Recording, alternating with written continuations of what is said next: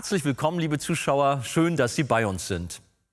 Paulus und Barnabas waren ausgesandt worden, um im ganzen Land das Wort Gottes zu verkünden. Nachdem es zu Beginn noch auf offene Ohren und Herzen traf, kam es aber ebenso schnell zu Widerstand und Verfolgung. Dies kennzeichnete die gesamte Missionsreise. Doch wie reagierten Paulus und Barnabas darauf? Gaben sie auf? Brachen sie die Reise ab? Oder gab es etwas, das sie dazu brachte, weiterzumachen und den Kurs beizubehalten? Was sie taten und was Inhalt ihrer Verkündigung war, hören Sie in der nun folgenden Predigt.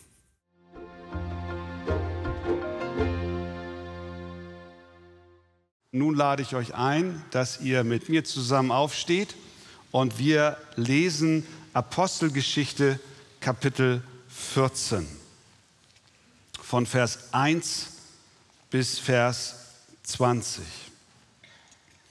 Und es geschah in Ikonium, dass sie miteinander in die Synagoge der Juden gingen und derart redeten, dass eine große Menge von Juden und Griechen gläubig wurde. Die Juden jedoch, die sich weigerten zu glauben, erregten und erbitterten die Gemüter der Heiden gegen die Brüder.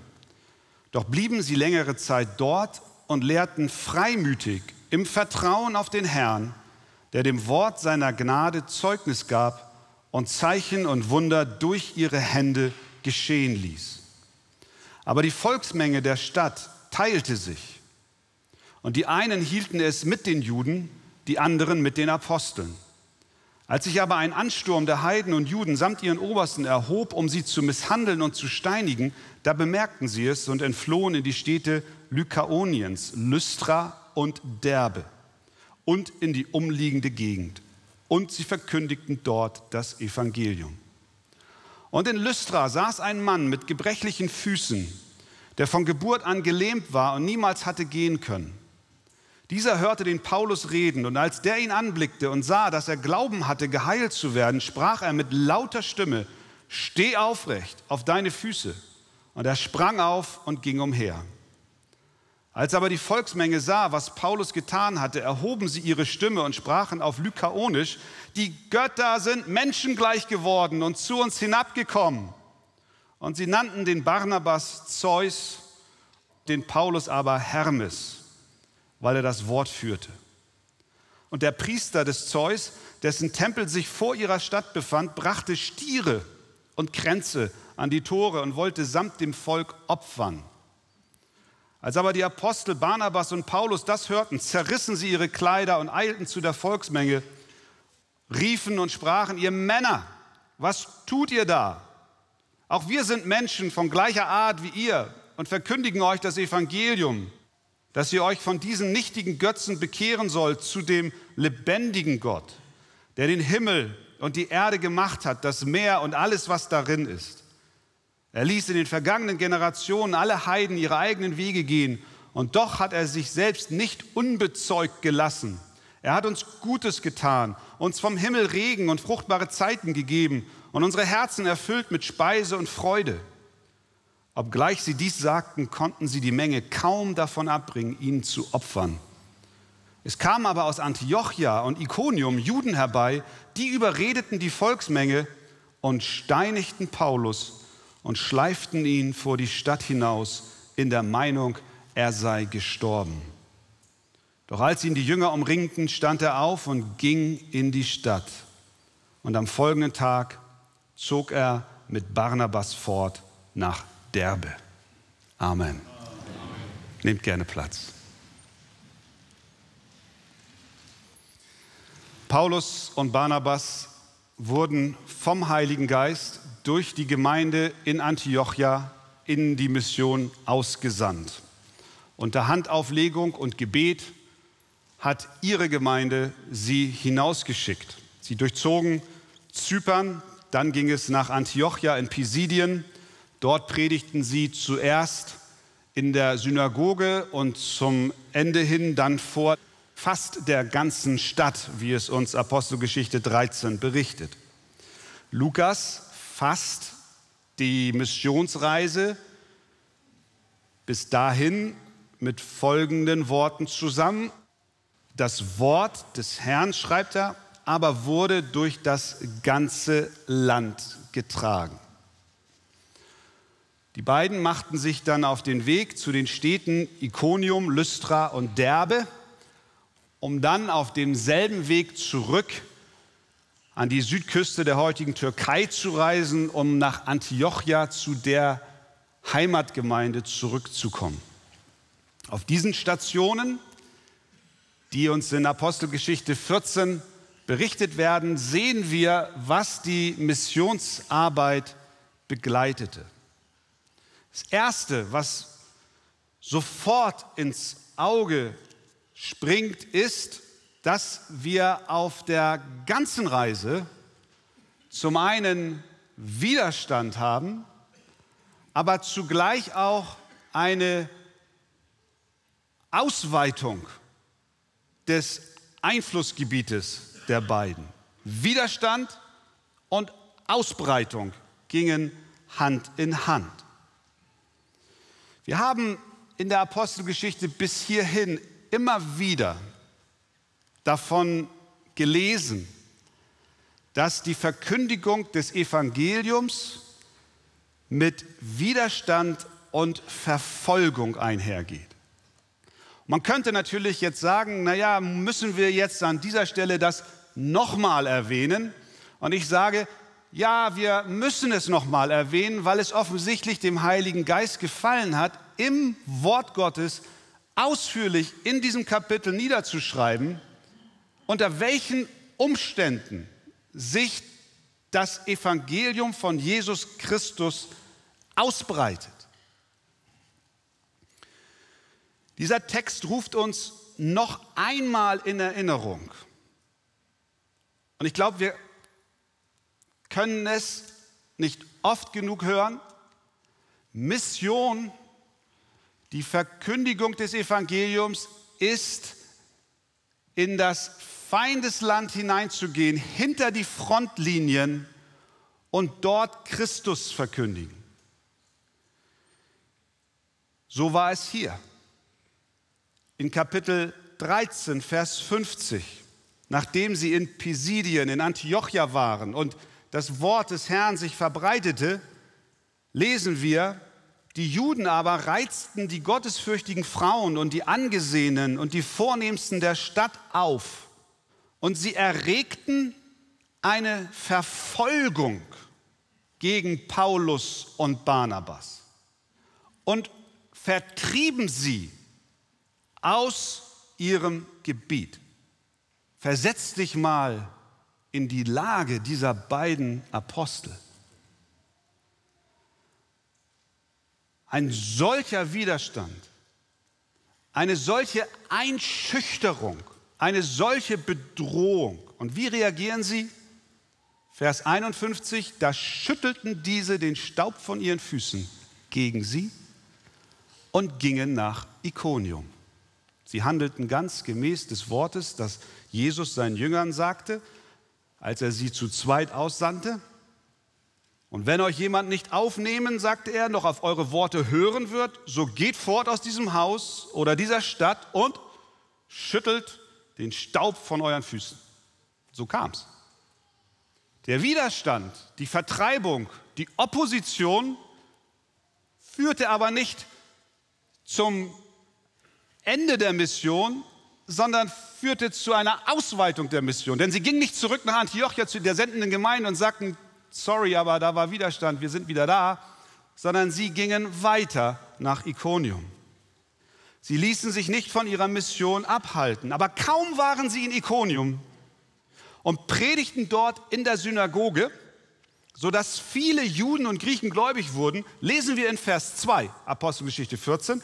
Die Juden jedoch, die sich weigerten zu glauben, erregten und erbitterten die Gemüter der Heiden gegen die Brüder. Selbe Situation, wiederum Widerstand. Was war ihre Reaktion? Vers 3. Doch Paulus und Barnabas blieben längere Zeit dort und lehrten freimütig im Vertrauen auf den Herrn, der dem Wort seiner Gnade Zeugnis gab und Zeichen und Wunder durch ihre Hände geschehen ließ. Sie machten weiter. Obwohl der Widerstand in Ikonium zunahm.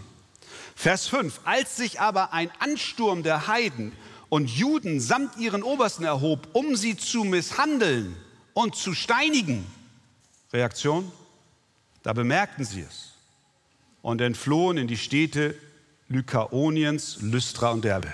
Man könnte meinen, Gott, wo bist du inmitten der Opposition? Gott, wo bist du bei all dem Widerstand? Herr, warum lässt du das zu in unserer Missionsaktivität, dass Steine uns in den Weg gelegt werden. Gott regiert über all dem und hat einen noch höheren Plan. Seine Gedanken sind höher als unsere Gedanken. Seine Wege sind höher als unsere Wege. Denn Gott hatte vor, dass die Mission vorangeht. Und so zogen sie weiter in die Städte Lystra und Derbe. Und was war da? Vers 19. Es kamen aber aus Antiochia und Iconium Juden herbei, die überredeten die Volksmenge und steinigten Paulus und schleiften ihn vor die Stadt hinaus in der Meinung, er sei gestorben. Ihr Lieben, überall, wo die Apostel hingingen, wirkte Gott mächtig. Menschen bekehrten sich, Juden bekehrten sich, Heiden bekehrten sich. Aber die Botschaft von Jesus Christus erzeugt stets Trennung. Einige folgen dem Evangelium, andere geraten in Aufruhr. Das ist bis heute nicht anders. Nicht nur im Kontext einer weltweiten Mission, sondern auch in deinem Leben. An dem Ort, wo du lebst. Da, wo Gott dich hingestellt hat. In deinem Umfeld, in deiner Familie, unter deinen Freunden. Wir haben es gerade als Familie erlebt, wie sich eine befreundete Familie von uns sukzessive abwandte, je mehr wir ihnen von Jesus sagten. Und heute ist kein Kontakt mehr. Das schmerzt. Es tut weh. Aber das Evangelium trennt. Jesus hat gesagt, ihr sollt nicht meinen, dass ich gekommen sei, Frieden auf die Erde zu bringen.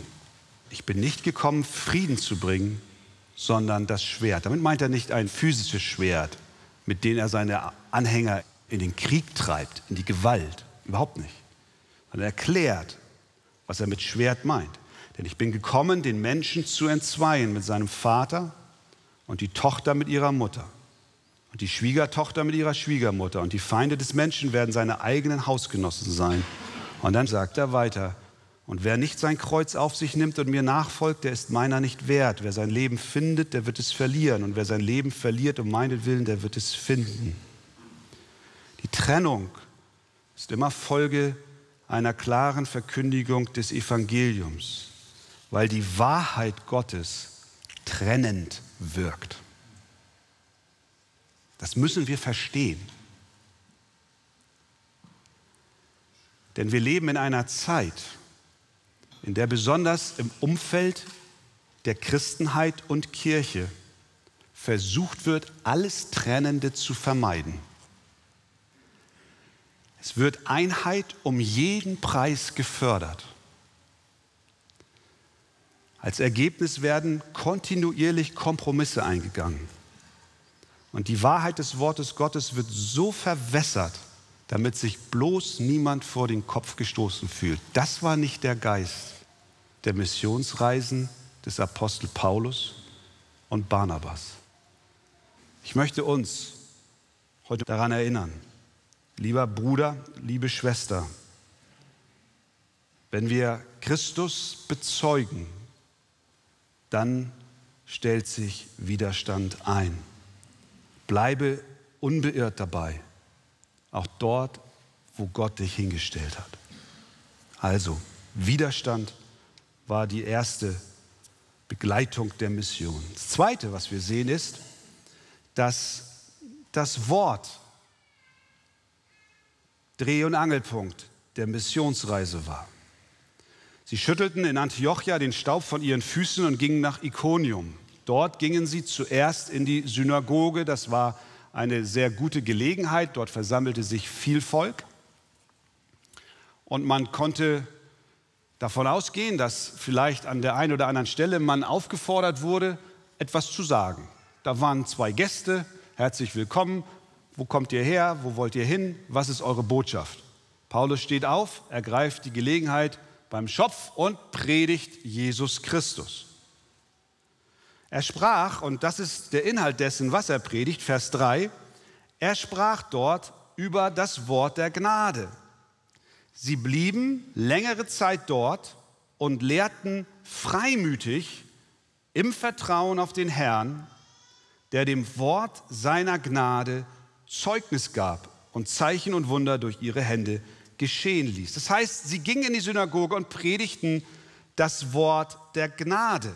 Sie predigten ihnen, dass sie nicht Rettung finden aufgrund ihrer Werke, aufgrund ihrer Taten, auch nicht aufgrund ihrer Herkunft oder Identität, sondern sie sagten ihnen, sie werden gerettet aufgrund eines Geschenkes, einer Gabe, die Gott ihnen macht. Und das ist Kernbotschaft des Evangeliums. Wir werden nicht gerettet aufgrund von irgendwelchen Werken, die wir tun, Voraussetzungen, die wir erfüllen, sondern gemäß Epheser 2, aus Gnade seid ihr errettet durch den Glauben, das nicht aus euch, Gottes Gabe ist es. Ihr lieben Besucher der Synagoge, hört dieses Wort. Jesus Christus ist gekommen, um euch zu retten und das nicht aufgrund eurer Werke, sondern aufgrund eines Gnadengeschenkes. Aber es ist interessant, wie sie predigten. Vers 3. Doch blieben sie längere Zeit dort, obwohl der Widerstand da war und größer wurde, und lehrten freimütig im Vertrauen auf den Herrn. Das muss man sich vorstellen. Wir kennen Einschüchterungsversuche, auch heute noch. Wenn du gewisse politische Überzeugungen hast, dann sehen wir, wie versucht wird, eine politische Meinung zu unterdrücken durch Einschüchterung. Es wird mit Gewalt gedroht, in verschiedensten Richtungen. Und Menschen lassen sich schnell beeinflussen, natürlich. Und Paulus war unter einer Bedrohung. Wo nimmt er den Mut her, trotzdem das Evangelium zu verkündigen? Vers 3 sagt es, sie blieben dort, lehrten freimütig. Wie können sie frei und offen verkündigen? Im Vertrauen auf den Herrn. Sie vertrauten dem Herrn. Ihr Anker in stürmischen Zeiten war Jesus Christus selbst, der ewige Fels. Die Wurzeln ihres Baumes der im Auge des Orkans stand, waren so tief mit Gott verbunden, dass er nicht umstürzte. Sie ließen sich nicht durch ihre Feinde einschüchtern, sondern lehrten frei und offen im Vertrauen auf den Herrn. Natürlich behielten sie die Bedrohung im Blick, sodass sie ab bestimmten Punkten auch entschieden weiterzuziehen. Als sie hörten, die Gefahr der Steinigung droht, gingen sie weiter. Aber der bestimmende Faktor ihres Handelns war das Vertrauen auf den Herrn, der sie doch auf diese Reise geschickt hatte. Der Heilige Geist war es, der sagte, sondert mir aus, Saulus und Barnabas, zu dem Werk, zu dem ich sie berufen habe. Und sie wussten, sie sind im Auftrag des Herrn unterwegs und sie vertrauten darauf, dass dieser Herr auch mit ihnen sein wird. Sie ließen sich nicht verunsichern, sondern waren fest verwurzelt. Meine Frage an dich, suchst du auch Festigkeit und Halt in den Stürmen deines Missionsdienstes? Deines persönlichen Zeugnisses und deines Lebens. Vertraue dem Herrn. Suchst du Geborgenheit in stürmischer See, vertraue dem Herrn. Die auf den Herrn vertrauen, Psalm 125, sind wie der Berg Zion, der nicht wankt, sondern ewiglich bleibt. Auf Gott vertraue ich und fürchte mich nicht. Psalm 56, 12. Was kann ein Mensch mir antun? Das ist eine rhetorische Frage. Ein Mensch kann mir nichts antun. Paulus und Barnabas unter Bedrohung ihres Lebens blieben längere Zeit dort. Ich hätte die Beine in die Hand genommen, hätte mich in den sicheren Hafen nach Antiochia begeben, nach Hause. Es sei denn, Gott würde mich mit übernatürlicher Kraft und einem Vertrauen ausstatten, was von ihm kommt. Sie blieben dort, lehrten freimütig. Wie könnt ihr das tun? Indem ihr dem Herrn vertraut. Und so war es. Die Menschen in der Synagoge, die Juden schmiedeten dann plötzlich eine Allianz mit den Heiden, obwohl sie gar nicht mit Heiden sprechen, nicht mit Heiden essen, nicht mit Heiden am selben Ort sitzen, sogar die Straßenseite wechseln, wenn Heiden kommen. Aber sie rotteten sich zusammen, machten sich eins gegen das Evangelium. Die Mächte der Finsternis verbündeten sich, um gegen Jesus und sein Evangelium vorzugehen. Und so planten sie, Paulus und Barnabas zu steinigen. Wir sehen also, die Missionsreise war begleitet durch Widerstand, aber auch durch ein Vertrauen auf den Herrn. Und sie verkündigten das Wort seiner Gnade.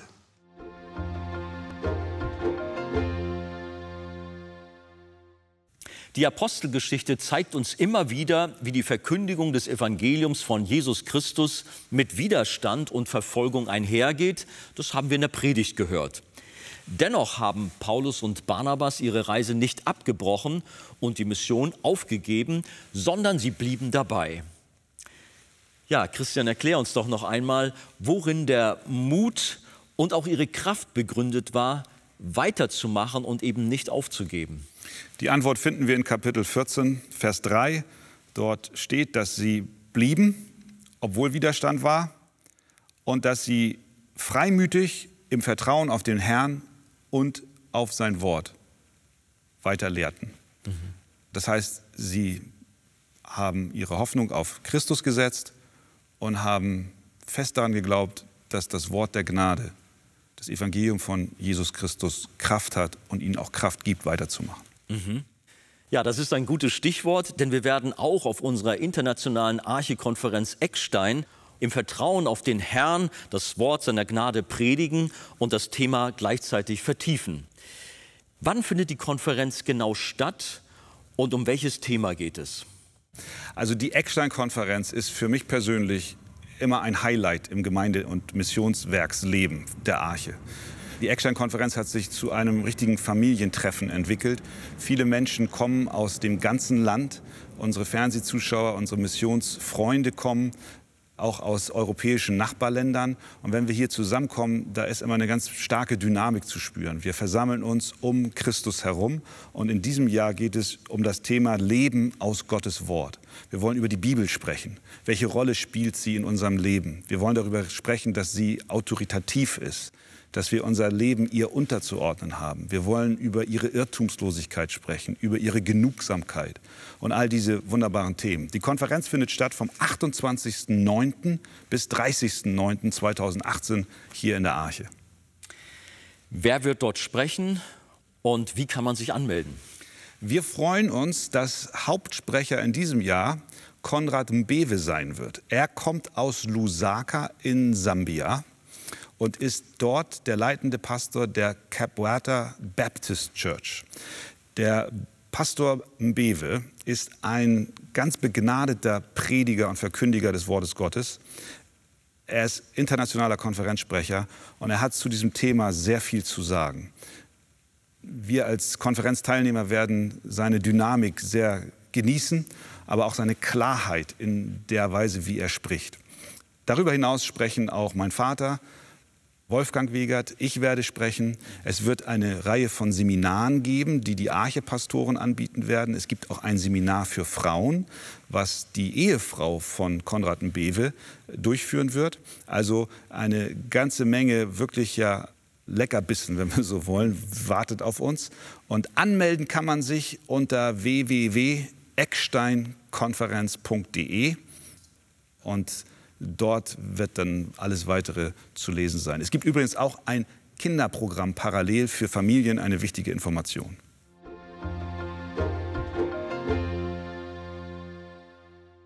Paulus und Barnabas verkündigten das Evangelium trotz Widerstand und Verfolgung, weil sie Gott vertrauten. Möchten Sie weiterführende Informationen zu diesem Thema?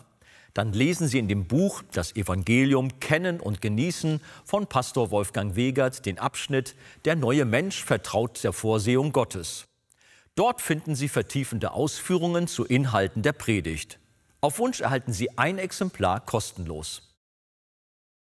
Wir freuen uns über jeden Kontakt zu unseren Zuschauern. Sie erreichen uns per Brief, E-Mail oder zu nachfolgenden Zeiten unter der eingeblendeten Telefonnummer. Näheres zur evangelisch reformierten Freikirche Arche finden Sie im Internet. Viele Zuschauer teilen uns ihre Freude über die Fernsehkanzel mit, am Telefon, per Brief oder E-Mail. Sie spenden Geld, damit wir die Sendungen produzieren und ausstrahlen können. Dafür sage ich allen ein ganz herzliches Dankeschön. Über eine Spende auf die eingeblendete Kontoverbindung würden wir uns sehr freuen. Das war's für heute. Auf Wiedersehen. Vielen Dank für Ihr Interesse.